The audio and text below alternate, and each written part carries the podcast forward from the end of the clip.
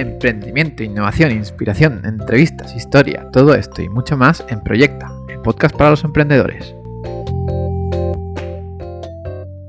Muy buenas, bienvenidos a un podcast más en Proyecta. Hoy tenemos una persona que viene de Uruguay, que vive en Barcelona y está creando una idea de negocio. el CEO de Mixo, Martín. ¿Qué tal, Martín? ¿Cómo estamos?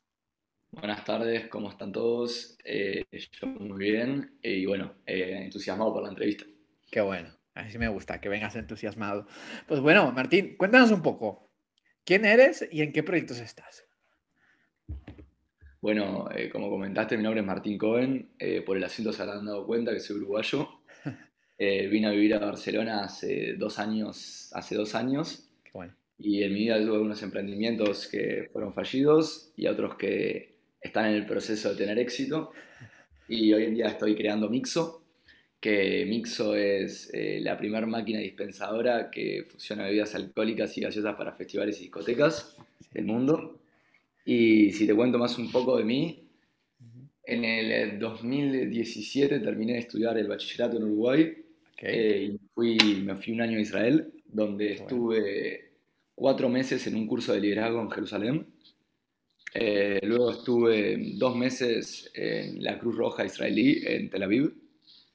También estuve trabajando en un lugar que es donde se creó el primer sistema de riego por goteo, que básicamente es lo que hace que salga agua de unas mangueras para que las plantas se puedan autorregar por, por, por sí solas. Que ahí básicamente estaba en, en, en el área de fabricación haciendo trabajos manuales van a ver la ironía de, lo que estoy diciendo ahora con, lo que voy a decir después. vale. Y, y, luego este año volví a Uruguay.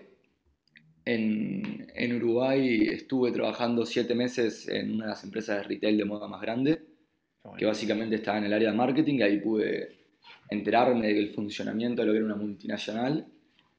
Y de cara a septiembre de 2019 me vine a Barcelona a hacer un grado de cuatro años de marketing bueno. Y bueno, ya estoy pasando al tercer año de marketing y hace un año empecé con un proyecto que imagino que hablaremos más tarde. Sí, luego hablaremos de Mixo. Antes de, hablar más en ti, eh, cuéntanos, en Israel, ¿qué, aprendiste que lo pudiste aplicar en tus emprendimientos? Mira, eh, esto es algo que se los recomiendo a todos, sea Israel o sea donde sea. Yo creo que terminar el bachillerato a los 17 y insertarte en la universidad es un grave error. Creo que la forma de aprendizaje es vivencial. Y no solo de aprendizaje, sino de saber lo que querés aprender. Porque es como que, como a los 17 años vas a saber lo que querés estudiar cuatro años que posiblemente defina tu vida. Entonces fue un año que decidí no estudiar la universidad en Uruguay, empezando por lo más general, a lo más específico. Me di cuenta de que yo en Uruguay estaba muy cómodo, en mi zona de confort, y como dicen la mayoría de los emprendedores, hay que salir de la zona de confort para poder avanzar. Y, bueno, por este motivo dije, yo en Uruguay no voy a estudiar. Y, bueno, decidí Barcelona porque por el idioma, por la cultura, porque el nivel de vida es buenísimo y tenía conocidos aquí. Y me vine a vivir con ellos. Y bueno, lo que recomiendo es no, no te digo sabático de no hacer absolutamente nada, sino de aprender de distintas maneras, trabajando, voluntariados. Has dicho, eh, has, dicho viajando, ¿no? Viajar. Eh, viajar, exacto. Ah. Viajar, pero viajar puede ser muy amplio. Puede ser viajar y trabajar, viajar y aprender. Como que distintas experiencias de lo que hace uno cotidianamente. Sí, ¿no? Te, te ayuda a salir pues, un poco de, de, la, de lo que es la caja, ¿no? Y abrir un poco más la mente, ¿no? Totalmente. Qué bueno, qué bueno. Y cuéntanos, ¿qué, te anima a emprender, Martín? ¿Y cómo fueron tus inicios? Mira, eh, mis inicios fueron a los 10 años, cuando estaba en, la puerta de mi casa vendiendo los juguetes que no usaba. Y si me preguntas cuántos vendí, creo que vendí dos a mi, a mi padre a mi hermana. Eh, y esos fueron mis inicios, que no, no fueron muy bien. Y luego, luego me acuerdo que yo estuve de chico metido en el mundo de la gastronomía y quise hacer un emprendimiento que se llamaba Musepic para vender muses a todo Uruguay. Resulta que tampoco, tampoco salió bien. Y hay otro tercero fallido que este fue hace relativamente poco, hace dos años, cuando llegué a Barcelona. Estaba en una residencia estudiantil que resulta que no había viandas de comida. Entonces hice los cálculos para poder eh, comprar una Thermomix, que es como un aparato que hace comida, para poder hacer viandas a toda la residencia y en X meses tenía el punto de equilibrio y luego eran ganancias. ¿Qué, son viandas? Perdona, Martín. Ya, perdón, esto capaz que es palabra uruguaya. Eh, eh, packs de comida para poder vender. Vale. Y resulta que no llega el número de personas necesarias para tener las ganancias suficientes, así que tampoco funcionó. Y, bueno, el, eh, ahora estoy con el cuarto, que bueno, este ya es un poco más en serio, que te contaré después. pero lo que me animó a emprender fue mi lema, que es salir de la zona de confort y poder hacer algo distinto que cambie la sociedad. Qué bueno. Y mucho más allá, de hecho, ¿qué, qué, qué, aprendizajes tuviste con, con estas tres ideas de negocios pues fallidas? Eh, lo primero es que lo único que se pierde es tiempo, que tampoco se pierde porque tenés conocimientos y aprendizajes únicos. También se eh, pierde dinero, pero bueno, si seguís el método Eric Rice, eh, tampoco lo perdés porque es de MVP a MVP para poder no perder este dinero que, hablamos recién. Así que hay que probar. Y ahora sí, cuéntanos, cuéntanos de tu nuevo bebé, qué es Mixo y cómo surgió la idea. Bueno, como comentaba Mixo, es una vending machine que fusiona bebidas alcohólicas y bebidas gaseosas con eh, una máquina de hielo, un sistema de pago, eh, un software para que el usuario final pueda eh, tocar la interfaz y en menos de cuatro pasos tener un, un gin tonic perfecto, un whisky cola o un ron cola perfecto. Y al mismo tiempo el dueño de la discoteca va a tener un software con todos los KPIs de lo que está pasando en el momento, de qué se vende, a qué hora se vende, cuánto falta stock. Y bueno, la idea es que Mixo, el nombre de la máquina y también del, del proyecto, eh, pueda ser eh, combinados, o sea, cubatas, tragos de dos ingredientes. Un, poco, un poco hablando de Mixo, eh, Mixo tiene una capacidad de autosustentarse hasta 500 vasos y cada trago lo hace en menos de 15 segundos. O sea que tiene una autonomía que puede funcionar toda la noche sin eh, ayuda externa.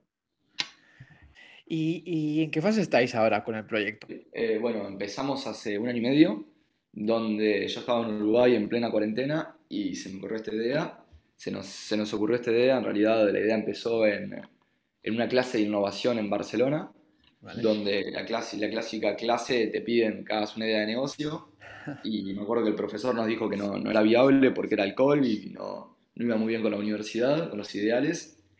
Entonces yo le dije a mis compañeras que lo quería hacer por mi cuenta, me dijeron, perfecto. Y me fui a Uruguay y ahí estuve encerrado seis meses en una investigación de mercado que me junté con todos los dueños de todas las discotecas de Uruguay. Eh, me acuerdo que me hice LinkedIn Premium, que lo recomiendo, hablé Hablé, me acuerdo que hice hipersegmentación y hablé con los dueños de discotecas de España. Y ahí no solo vi que era una cuenta viable, sino que era una, una, idea, no solo vi que era una idea viable, sino que era una idea factible. Entonces ahí, bueno, ahí decidí y, y, bueno, así es un poco como, como empezó todo. ¿Es, ¿Es, hardware o software, eh, Mixo? ¿O las dos cosas?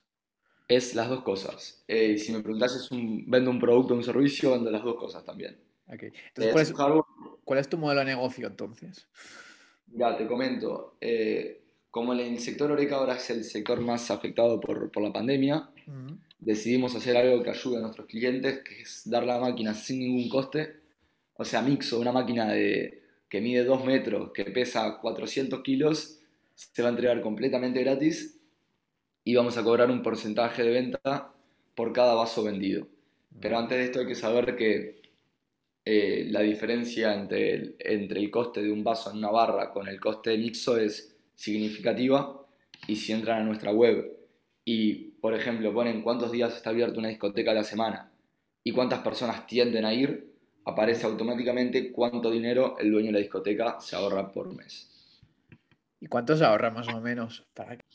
Y si sacamos las cuentas, eh, el coste de hacer un vaso mixo es de 1,45€ y de, en una discoteca tiende a ser 2,45 euros. Esto cambia el país, cambia el tiempo, la región, pero pongamos estos números márgenes y si estamos hablando que por un vaso una persona se ahorra un, euro eh, y, en, y, en, una discoteca en un año se tienden a servir 112.000 vasos, estamos hablando de que una persona, una discoteca con una máquina en un año se estaría ahorrando unos 18.000 eh, euros. Si echo los mil euros, contando que, esto puede sustituir a, una persona, ¿no? Eh, no, esto, esto, es, esto es un detalle importante. Eh, Mixo no estaría sustituyendo a una persona, okay. sino lo que estaría haciendo sería complementar el trabajo del barman para que puedan hacer un mejor trabajo, para que los barman sigan haciendo cócteles, daiquiris, eh, mojitos, eh, y que la máquina Mixo solo pueda hacer tragos de dos ingredientes. Entonces, para el cliente final se reduce la aglomeración, el barman puede trabajar más tranquilo y, bueno, así funcionaría. no, yo, yo, te lo digo porque yo, yo cuando, iba a escuela, cuando iba a una discoteca, ¿no? es que ahora está difícil la cosa, a mí me, me, cabrea mucho pues, eh, decirle, decirle al chico que te entienda, gritar al oído y todo eso. ¿no? Y creo que con esta máquina, al menos yo, ¿eh? Que con esta máquina, pues dándole a dos clics, ¿no? Pues ya tienes ahí el cubata, sin lidiar con nadie. Es que lo que estás comentando es, es cómo surgió, cómo surgió todo. O sea, lo, como surgió fue hace un año y medio, iba desde el Ranch in the Park hasta Polo, Rasmataz, distintas discotecas y, y, me parecía inédito como estaba 15 minutos para poderme hacer un trago. Algo que era totalmente automatizado y era mezclar dos cosas con hielo. Y entonces dije, esto, esto se tiene que solucionar. Y bueno, así fue como empezó todo con este problema. Y a raíz que fuimos buscando la solución nos dimos cuenta de que existían más problemas. Qué bueno. Como por ejemplo... Como cuáles, cuáles, son los problemas y eh, los, posibles problemas y los beneficios de cara pues, a las discotecas, a bares que pueden tener pues mix? Mira, el, mira vamos a separarlo en, tres. Primero, problemas para el cliente final, que vendría a ser para nosotros que vamos a la discoteca sería el tiempo de espera de estar 15 minutos, casi como empezó todo. Luego hay muchas personas que tienen miedo a servirse un trago por posibles sustancias que les pongan dentro del vaso y esto, esto ya no sería posible porque estaría hermético dentro, dentro de la máquina. Eh, luego estamos en el contexto del COVID, de la pandemia. Esto reduciría las posibilidades de virus por el hecho de que ahora no habrían 40 personas en una aglomeración Ahora el punto de venta se subdividiría en más lugares, donde la aglomeración también se subdividiría. Y bueno, estas son un, poquito todas las cosas y también que generalmente un barman no te sirve el trago exacto y con mixo eh, siempre va a ser la misma medida de alcohol, la misma bebida gaseosa y la persona no se pasaría con alcohol o no tendría menos porque siempre sería lo mismo. ¿Y se pierde, Esto es un poco, ¿se pierde calidad con la máquina o a la hora de servir el trago o, totalmente al revés? Mira, yo creo que la calidad aumenta por el hecho de que está controlado hasta los eh, gramos del hielo, los milímetros o centilitros de la bebida alcohólica, bebida gaseosa. Así que creo que la calidad podría llegar hasta ser mejor. Eh, estamos hablando solo de tragos de dos ingredientes en, un principio. Y, y, luego están los beneficios para nuestro cliente, para el dueño de los festivales y discotecas que sería un control perfecto del stock, es decir, no se le romperían más eh, las botellas.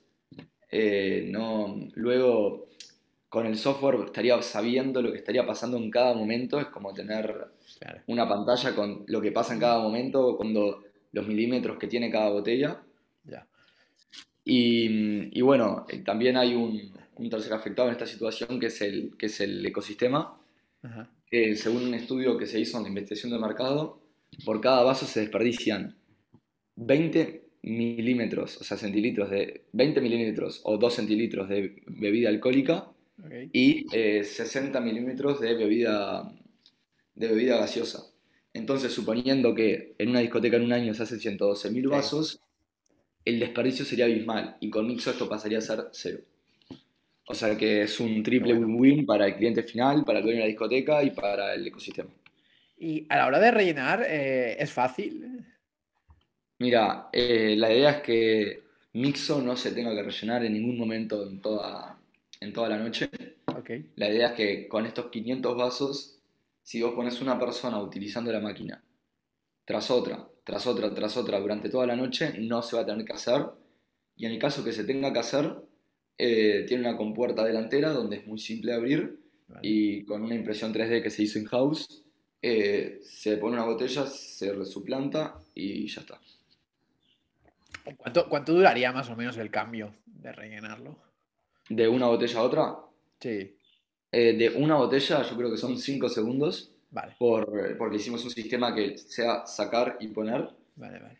Y, y, bueno, la idea es que como Mixo adentro va a tener 50 botellas, las botellas estarían vaciando paralelamente al mismo tiempo. Vale. Y lo que, tiene, lo que tiene la máquina Mixo es que en el momento que el, el cliente final eh, elige el whisky cola, por ejemplo, las luces iluminan el whisky y el cliente final ve cómo baja el alcohol. Que esto es lo bueno para demostrar confianza y transparencia. Qué bueno. También, es, también yo creo que también es un, punto ¿no? visual donde, donde ir, ¿no? Más allá que la, de la barra, que te dan, te hasta ganas. Yo, yo, he visto la máquina, ¿no? En directo, entonces pues, pues sí, que, sí que llama mucho la atención, ¿no? más, llamaría más la atención la discoteca, ¿no? Que algo totalmente nuevo, novedoso. Claro, nosotros empezamos a crear la máquina eh, con un target festival grande, discoteca grande, con aglomeraciones, pero resultó que el output del producto fue con tan buen feedback que decidimos que no solo iba a ser para este tipo de segmento, sino para lugares capaz que también de, con menos personas por el hecho de que es una máquina muy atractiva, que vos la querés usar porque te llama mucho la atención, por la estructura, por los colores, por la combinación de todo. Habéis estudiado todo eso entonces, Martín. Estuvimos medio año haciendo... Nos llevó casi al mismo tiempo hacer la investigación de mercado que el primer MVP. Ya. Porque la verdad es que estudiar todos los mercados y lo que le gusta al cliente final, al dueño de la discoteca, para poder generar un solo producto es como... requiere bastante esfuerzo. ¿Y dónde vais a hacer la primera prueba piloto? Mira, eh, nosotros vamos a la prueba piloto en breves, la haremos en, en la Costa Brava en septiembre, en Girona. La vamos a hacer en un lugar que se llama Masurrer. Em, la, creemos, la decidimos hacerla ahí por el hecho de que es, es, un lugar tranquilo, pero es un lugar donde podemos bajar la máquina y ver qué pasa, que es al final el objetivo, poder tener todo el feedback posible. Y bueno, la estaremos haciendo ahí en, en breves. Que es para discoteca lo, lo, que va a ser. Es como una especie de, restaurante que tiene conciertos, tiene festivales. El año pasado fue Solomon, por ejemplo. Y bueno, creemos que con nuestro equipo que era la opción más viable. Qué bueno, qué bueno. A ver, a ver qué tal, a ver si pasa la, prueba ¿no? de fuego, que digamos. Veremos. Martín, esperamos que sí. de septiembre te comento. Hola, Seguro me, me dices algo. Y nada, ¿Cuál ha sido el momento de tus emprendimientos? ¿Cuál ha sido el momento de más incertidumbre que has tenido? ¿Y por qué? Mira, eh, yo creo que hay, algo que no conté, que aprovecho para contarlo ahora, que luego de, haber trabajado, de terminado de trabajar en la tienda retail en Uruguay, eh, con, compañeros empezamos a crear el, primer e-commerce eh, cross-border multimarca que está basado en el aeropuerto Uruguay que el aeropuerto Uruguay es uno de los únicos aeropuertos del mundo tax free, o sea que es una zona de libre comercio donde se puede exportar sin impuestos. Y este proyecto estuvo el primer año de la creación, se llama YUC, que en Medio Oriente significa mercado abierto. y, aquí estuve un año donde pude vivir lo que era pasar de multinacional a startup. Esto fue hace dos años. Y ahí estuve trabajando un año y creo que el momento más duro fue decidir de pasar de Yuk a Mixo, porque Yuk era una startup pero típica que ya empezó con una financiación de ronda A. ¿Ya? Y, y, entonces, si desde la primera semana empieza con ronda A, y para que tengas una idea, era una especie de Asos y Salando eh, o Dafiti, pero eh, sin impuestos, o sea que tenía una ventaja de 30% ante la competencia. Ya, Y decidí pasar de, de, una startup a otra por el hecho de que Mixo era, era mi bebé, como comentabas recién. y irte a dormir con algo y despertarte con algo no te lo saca nadie. Y esta fue la decisión más difícil, poder dejar este proyecto tan lindo por este otro proyecto. ¿Cuál, cuál fue el detonador para que te decidieras por Mixo? Carga de trabajo. Llegó un momento de que tenía reuniones eh, diarias donde trabajaba 10 horas por día y yo decía, no puedo estar estudiando 4 horas por día, más estar trabajando 6 horas por día en Shup, más estas ocho horas por día en Mixo, porque no te dan los tiempos, porque ya no pasa a ser sano. Y al final también emprender es un equilibrio entre tu vida eh, laboral y no laboral. Y bueno, entonces aquí fue donde dije, por mi salud, eh, voy a dejar de Shuk y empezar con, y darle full time a Mix. bueno, vamos a ver qué tal pasa. Y ahora ya vayamos al otro, al otro punto. ¿Cuál ha sido tu, el mejor momento de más feliz o más glorioso que has tenido eh, entre tus emprendimientos? Mira, el mayor, yo te diría que fue hace relativamente poco, hace un mes y medio, eh, a fines de junio, eh, fue el Mobile World Congress aquí en Barcelona. Okay. Y tuvimos la oportunidad de, con el IQS Tech Factory, una incubadora de Barcelona, llevar a Mixo y, bueno, fue la primera vez que la sacamos de garage. Ah. Y ah, no solo es que funcionó, sino que subió más de 200 tragos, donde les pudimos eh, servir eh, gin tonics a personas del Senado español y, a personas muy relevantes. Y entonces fue como que no solo la sacamos por primera vez, sino que le servimos a personas de máxima autoridad de España cuando el proyecto había empezado hace tan solo un año. Entonces, desde la idea hasta que tuvimos el primer MVP para llevarlo al Four Years From Now dentro del Mobile World Congress, que era un falso MVP porque ya era bastante funcional, eh, eso creo que fue el mayor orgullo que tuve hasta ahora. sí, sí, doy fe porque yo, yo lo vi, pero os dejaron emborrachar a la gente dentro de la feria. Eh, quiero aclarar algo, que esto, esto fue eh, como estamos en, en, el, en, el, IQS no nos dejaron poner, poner bebidas alcohólicas. Vale. Y entonces lo que hicimos fue buscamos la única, una bebida alcohólica sin alcohol, vale. eh, era una, una, una, una Tanqueray, y llevamos eh, gin, vale. y servimos gin tonics eh, sin alcohol. Entonces muchas personas pensaban que estaban tomando alcohol y cuando nos preguntaban las personas le decíamos que no tenía pero el gusto era casi el mismo y bueno, generamos esa impresión que era lo que queríamos generar. sí, sí, sí. Yo, yo si, no, si no te has preguntado ahora, yo, pensaba que, porque yo estuve ¿no? en la feria, yo pensaba que, que estaba sirviendo alcohol, pero bueno, es buen matiz. Buen matiz. Y bueno, de, de, de esa experiencia del 4 Years for Now, eh, que no sé si la recomiendas, eh, pues, ¿has tenido alguna reunión? ¿Has sacado algo de provecho?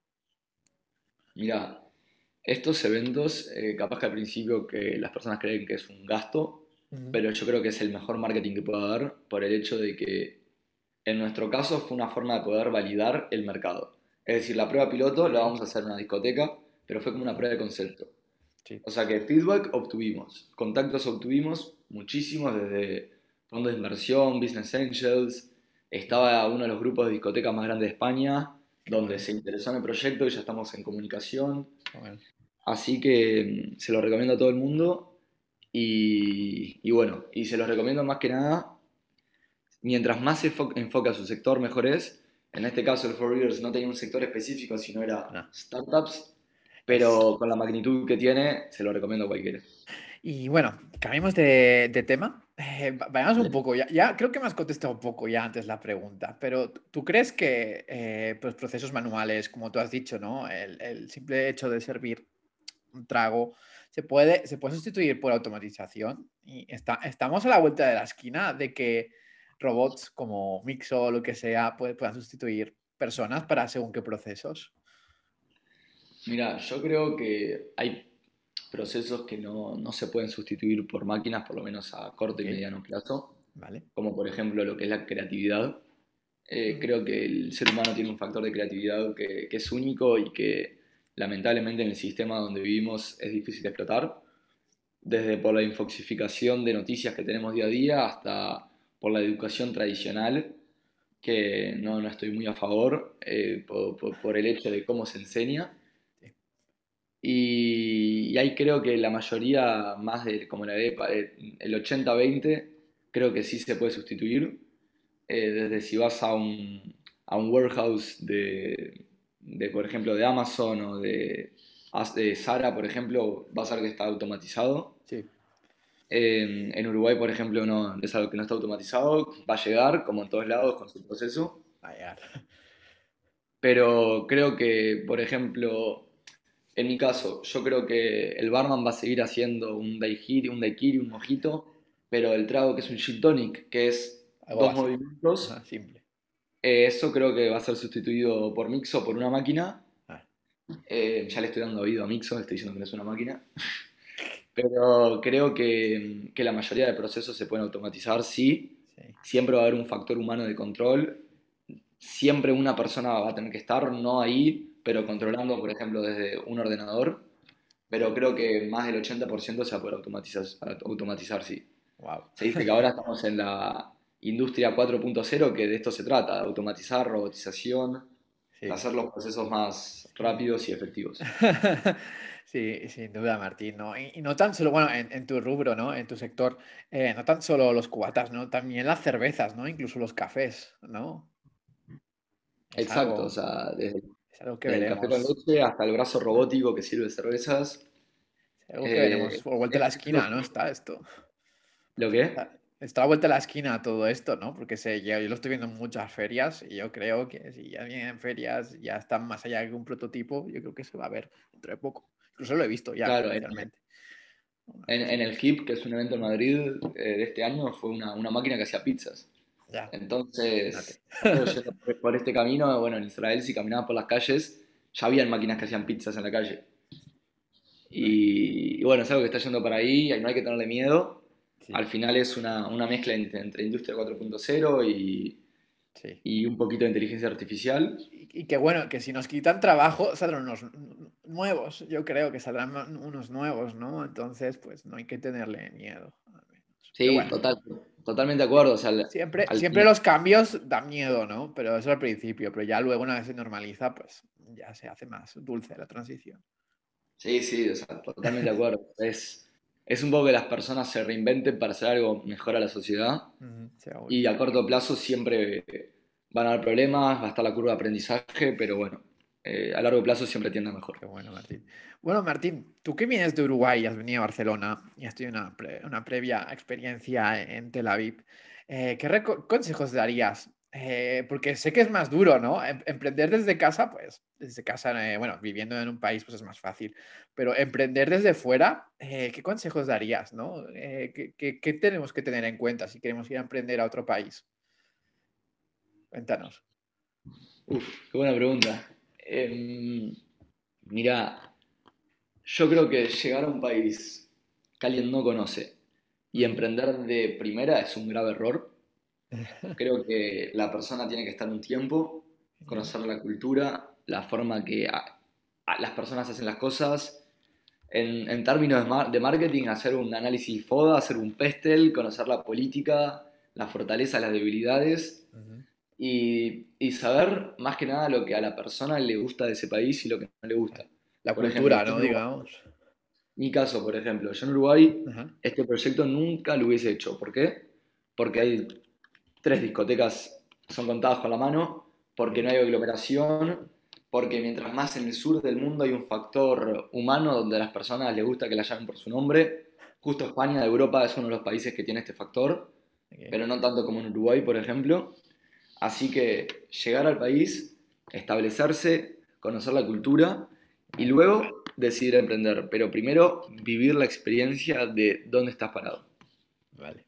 ¿Y tú, tú empezaste desde cero o, bueno, ya habías dicho, ¿no? Que tenías amigos, ¿no? Más o menos te fueron contando o cómo fue. sí, yo aquí tenía dos conocidos donde, donde me fui a vivir con ellos y, y me vine, vine con otro compañero más, así que éramos cuatro. Ah, qué bueno.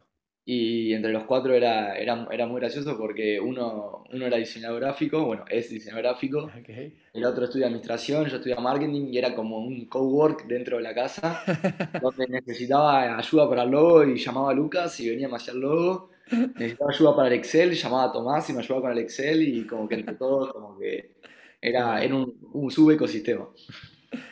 Y bueno, ¿dónde ves Mixo dentro de 10 años, Martín?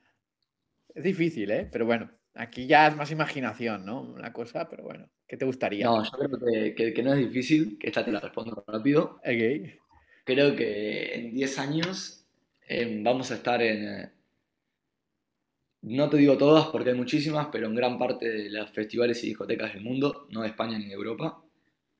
Eh, creemos que Mixo eh, va a ser una marca no solo de referencia, sino va a ser una marca que las personas se quieren por lo que significa Mixo, por los valores de Mixo y que las personas quieran trabajar en Mixo. Por estas razones que te estoy comentando, de que hace una marca jóvenes para jóvenes y que es una marca que es 100% tecnológica, que su segmento es 100% tecnológico, creo que vamos a tener un rápido crecimiento y en 10 años me veo estando en, en, todo el mundo, desde Uruguay hasta Israel, hasta España, hasta todo el mundo.